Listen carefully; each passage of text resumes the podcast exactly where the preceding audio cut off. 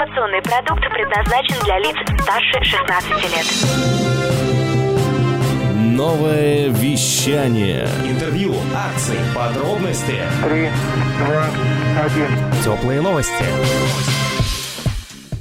Всем привет, это «Теплые новости», меня зовут Дмитрий Дон, и сегодня мы находимся в Новосибирске на территории областной школы-интерната для детей с ДЦП школы номер 152.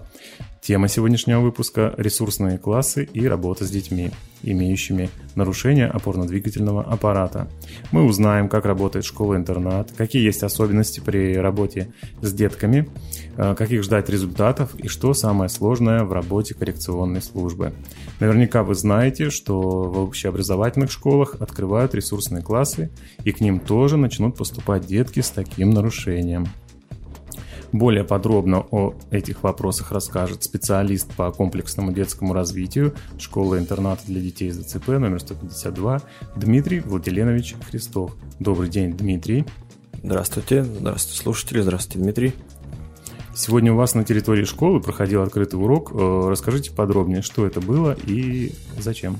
А, открытый урок э, проводила моя коллега Воинова Василина, которую чуть позже тоже появится в эфире.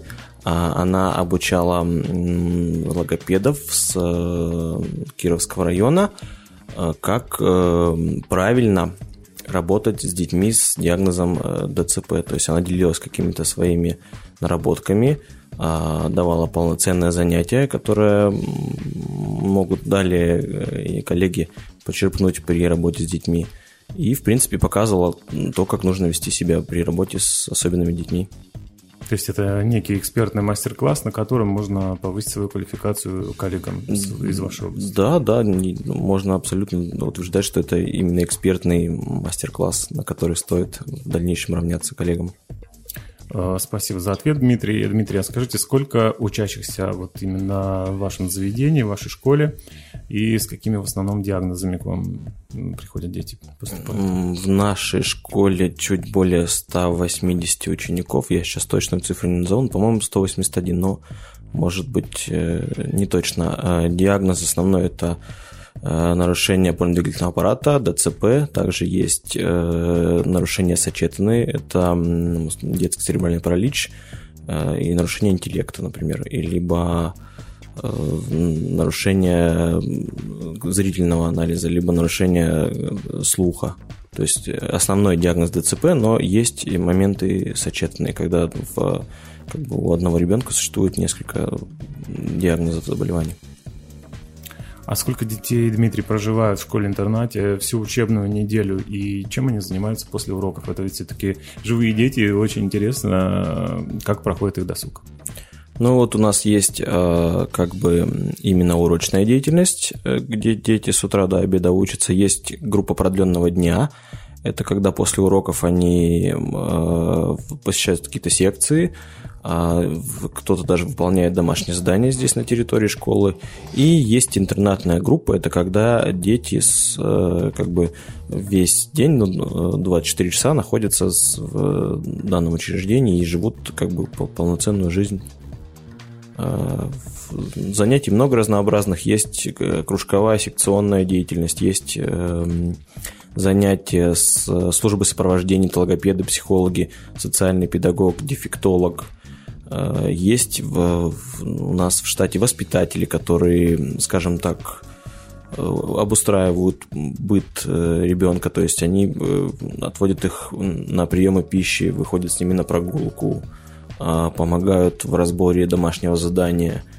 Ну, в общем, становится, можно сказать, родителем на какой-то период времени для, для этого ребенка и помогая, подсказывая повсеместно ему. Дмитрий, а скажите, вот из кружковой деятельности, что больше всего нравится ребятам, да, какие кружки у вас представлены? Ну, а, как бы кружков довольно-таки много. Я могу сказать со своей позиции, я отвечаю за спортивное направление, скажем так и веду кружок такого паралимпийского спорта, как боча. Это аналог керлинга, только для людей с нарушением опорно-двигательного аппарата. И еще буквально с прошлого года у нас появилось новое направление, это роллер слэш хоккей. То есть есть полноценный слэдж-хоккей, где садится хоккеист в сани, и у него желоба для льда. А здесь у нас вместо желобов колесики, мы передвигаемся по какой-то поверхности твердой в летний период времени. И вот в этом году состоялся первый чемпионат России по этому роллер хоккею, и мы заняли в городе Москве на нем первое место, и, соответственно, это вот придало большую популярность этому виду спорта, и сейчас у меня а, огромное количество наших детей э, жаждет заниматься вот этим видом спорта, но места ограничены, оборудования не так много, поэтому вот большую популярность вызывает именно вот эта секция. Ну, я уверен, что, конечно, и не только у ребенка, у любого взрослого такое направление э, в спорте, оно вызовет восторг, да, потому что здесь есть и динамика, и какое-то ребячество. Да, это классная идея. Спасибо вам, Дмитрий. А, Дмитрий Владимирович, а скажите, пожалуйста, с какими трудностями вы сталкиваетесь как специалист э, в работе вот с особенными детьми? Ну, э, первое – это физическая утомляемость, потому что многие детки у нас маломобильные, и чтобы какие-то, скажем так, выполнить с ними задания, какие-то манипуляции, их нужно, им нужно менять положение. То есть это происходит э, за счет моей физической силы. И, ну, это для меня, кстати, ну, не очень такая большая проблема. А больше, как бы, я сетую на эмоциональную усталость, потому что а, все равно все эмоции, и будь то положительные, отрицательные какие-то, ты переживаешь вместе с этими детками, ты погружаешься в их судьбу, в их образ жизни. И, ну, по крайней мере, это вот у меня так именно происходит. И вот э, после м, каких-то сложных там рабочих дней или каких-то сложных мероприятий наступает вот такое эмоциональное опустошение, потому что ты как бы отдаешь всего себя детям, они, тебя, они тебе тоже платят той же монетой, и после как бы эмоционально очень сложно собрать себя в кучу.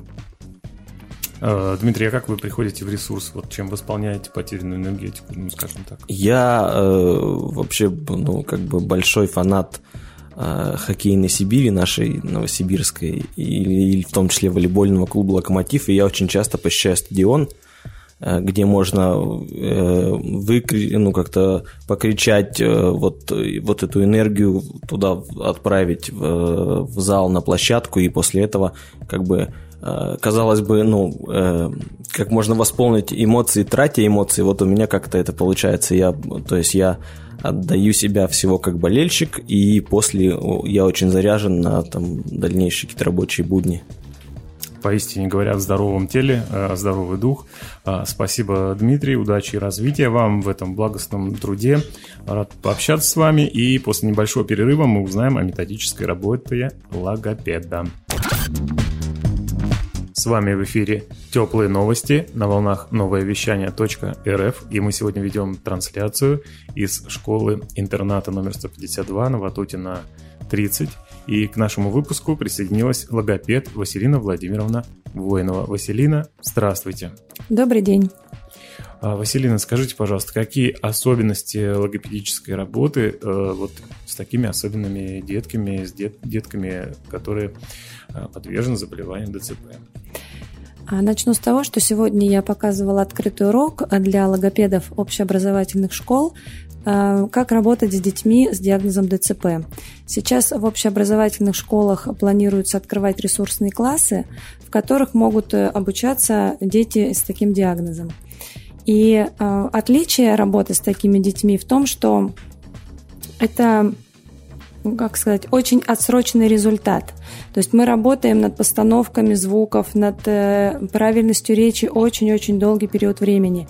И бывает так, что мы за год ставим звук, э, автоматизируем его, ребенок уходит на летние каникулы и приходит чистые листы, мы начинаем работать заново. Вы говорите, что действительно вот такой период в течение года вам требуется для того, чтобы э, сделать постановку речи, да, ее активировать. А до какого возраста можно запустить, активировать речь у детей? Э, если ребенок не говорит, запустить речь мы можем до 7-8 лет. Это максимум.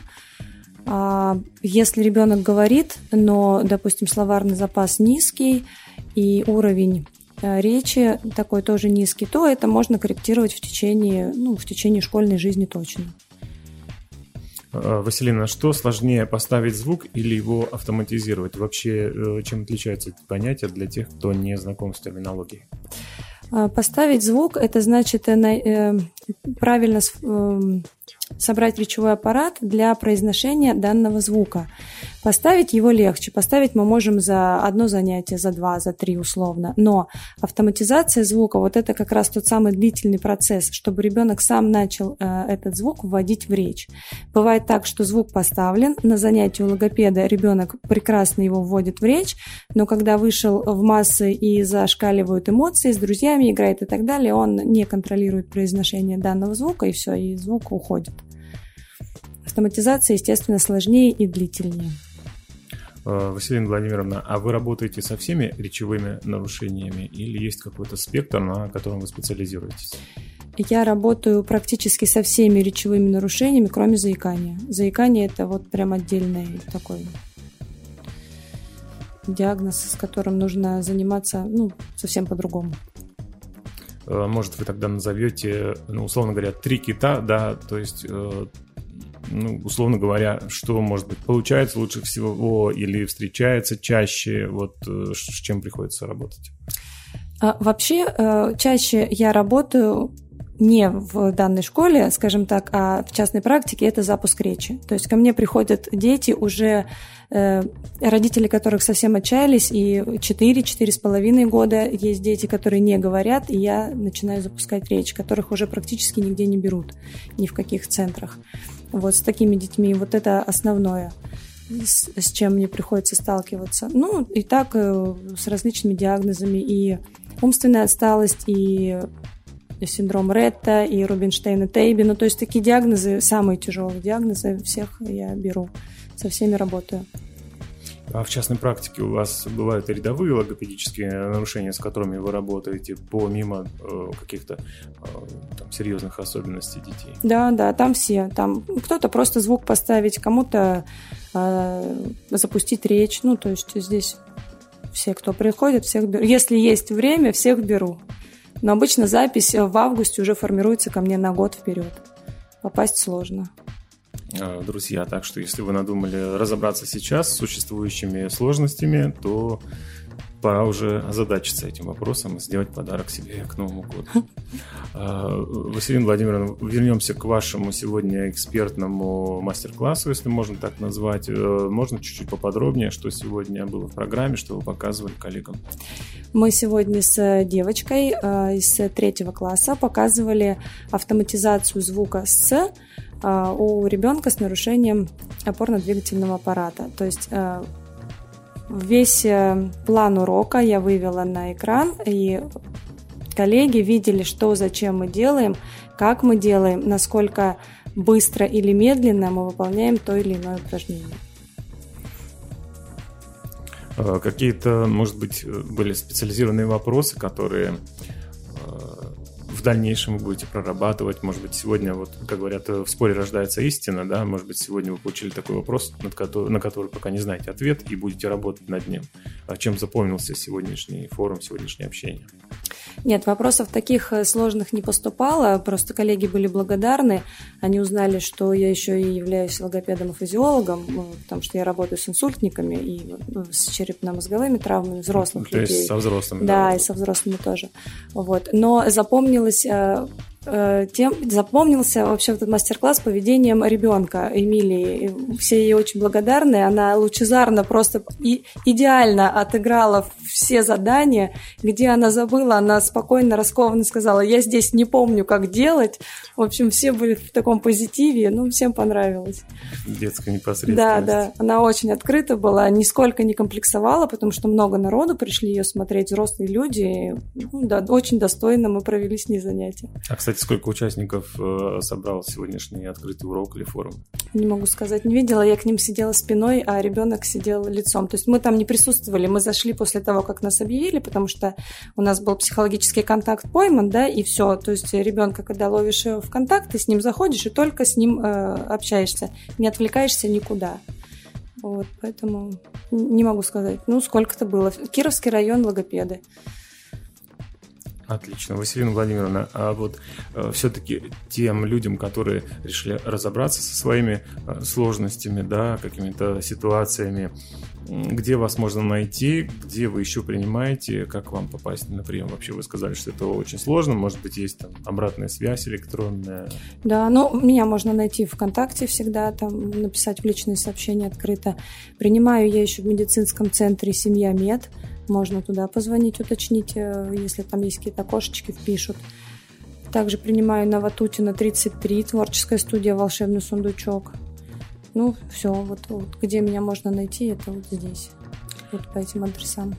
Василина Владимировна, а что вы посоветуете родителям, у которых вот сложилась такая ситуация, есть особенный ребенок, но они не решаются разобраться вот с этим вопросом, да, обратиться куда-то, как насмелиться, как сделать первый шаг, потому что очевидно, что с этим нужно разбираться, а, особенно указанный возраст, который вы озвучили, да, mm-hmm. нужно обязательно с этим разобраться. Как сделать первый шаг? Я скажу так, вот сейчас э, какая-то тенденция, говорят, что к логопеду не надо ходить до трех лет, до четырех лет. Я скажу так, логопеды работают от нуля, от рождения. То есть по первому крику при рождении логопед уже понимает, э, будет нарушена речь у ребенка или нет. И просто можно прийти и проконсультироваться. То есть никаких не будет диагнозов или еще чего-то. Просто прийти, вот если что-то тревожит, придите, скажите, меня тревожит вот это нормально или нет. Ну, просто для себя успокоиться и все. Если это какая-то патология пошла, ну, можно же простроить сразу путь решения и отпустить думать дальше родителя, решать этот вопрос. Или если здесь никакой патологии нет, можно же успокоиться и, и растить дальше. Спасибо большое за беседу, что уделили время, Василина Владимировна. Напомню, что сегодня у нас э, присутствовал специалист Василина Владимировна Воинова, э, основное место работы детской школы-интернат номер 152 Ватутина, 30, где мы сегодня встречаемся. А также мы узнали сегодня, что э, за столь важные и нужные труды на благо общества и детства отвечают такие люди, вот как Василина Владимировна и Дмитрий Владиленович – поэтому, пожалуйста, если у вас возникли какие-то сложности э, с ребенком или же у вас есть э, у взрослых людей да, какие-то проблемы, а, сложности, вы не стесняйтесь, пожалуйста, а, разбирайтесь со своим здоровьем, да, потому что здоровье – это самый главный приоритет э, человечества. Еще раз напомню, что теплые новости сегодня вели трансляцию школы-интерната 152 на Ватутина 30. Это были теплые новости. Дмитрий Дон. Всем пока. Новое вещание. Теплые новости.